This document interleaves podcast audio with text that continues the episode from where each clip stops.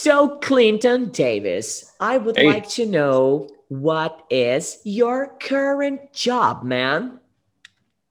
Well, so uh, currently I am, well, technically I'm unemployed because my contract is only for 10 months out of the year, but I'm a I'm a mathematics teacher Mhm. um, right now. But with the way that the with the way that teaching contracts work, you sign a contract for 10 months, and then when that's done, if the school likes you, if you're effective, then they may offer you a contract starting the next August uh, until the following May.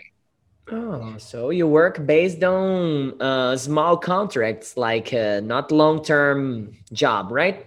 Mm, Exactly. So in the past, uh, around here, teachers used to have what they would call like your professional contract, and you would, you know, have a job with the district. It was long term, but they've since done away with that since I started teaching. Mm. So uh, most of the time, uh, I mean, as long as, especially teaching math, you're fairly secure, and as long as you're doing what you're supposed to, as long as you're effective, you typically have, you know, you you can fair, feel fairly secure that you have a job. But the school's under no obligation to renew your contract.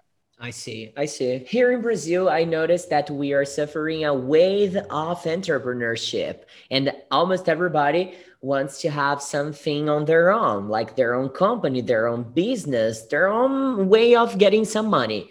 Like Yeah.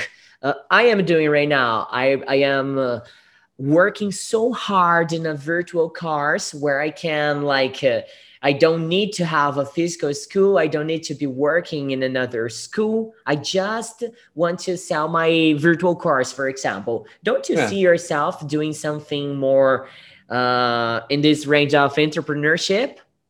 Maybe, maybe in the future. So uh, right now, I'm kind of looking for like a virtual teaching position because Mhm. I might be moving in about a year or so.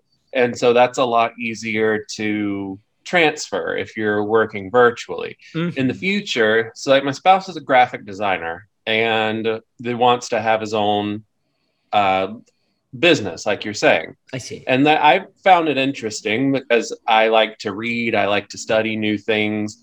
And if I look up at my little bookshelf up here, there are a few like books on design, color, typography, all that good stuff. So like I've been studying up and I'm actually taking an internship currently this summer at a print shop.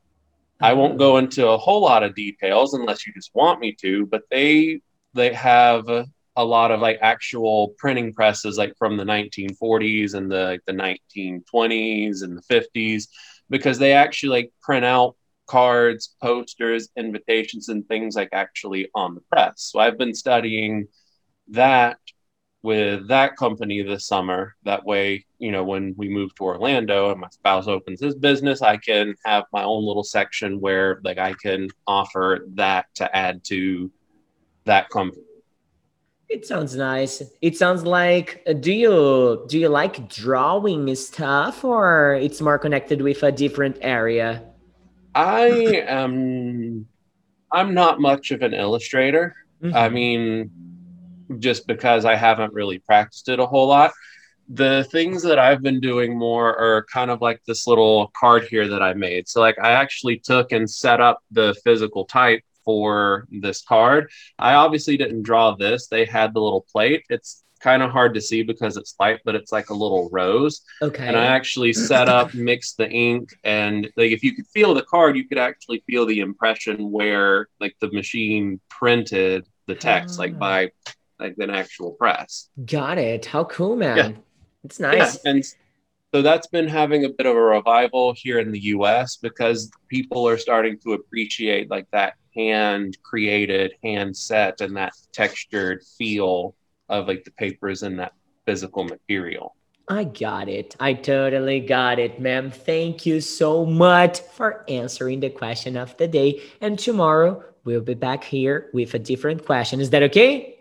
Perfect. All right. So see you tomorrow. Have a great one, buddy. You too. Make good choices. All right.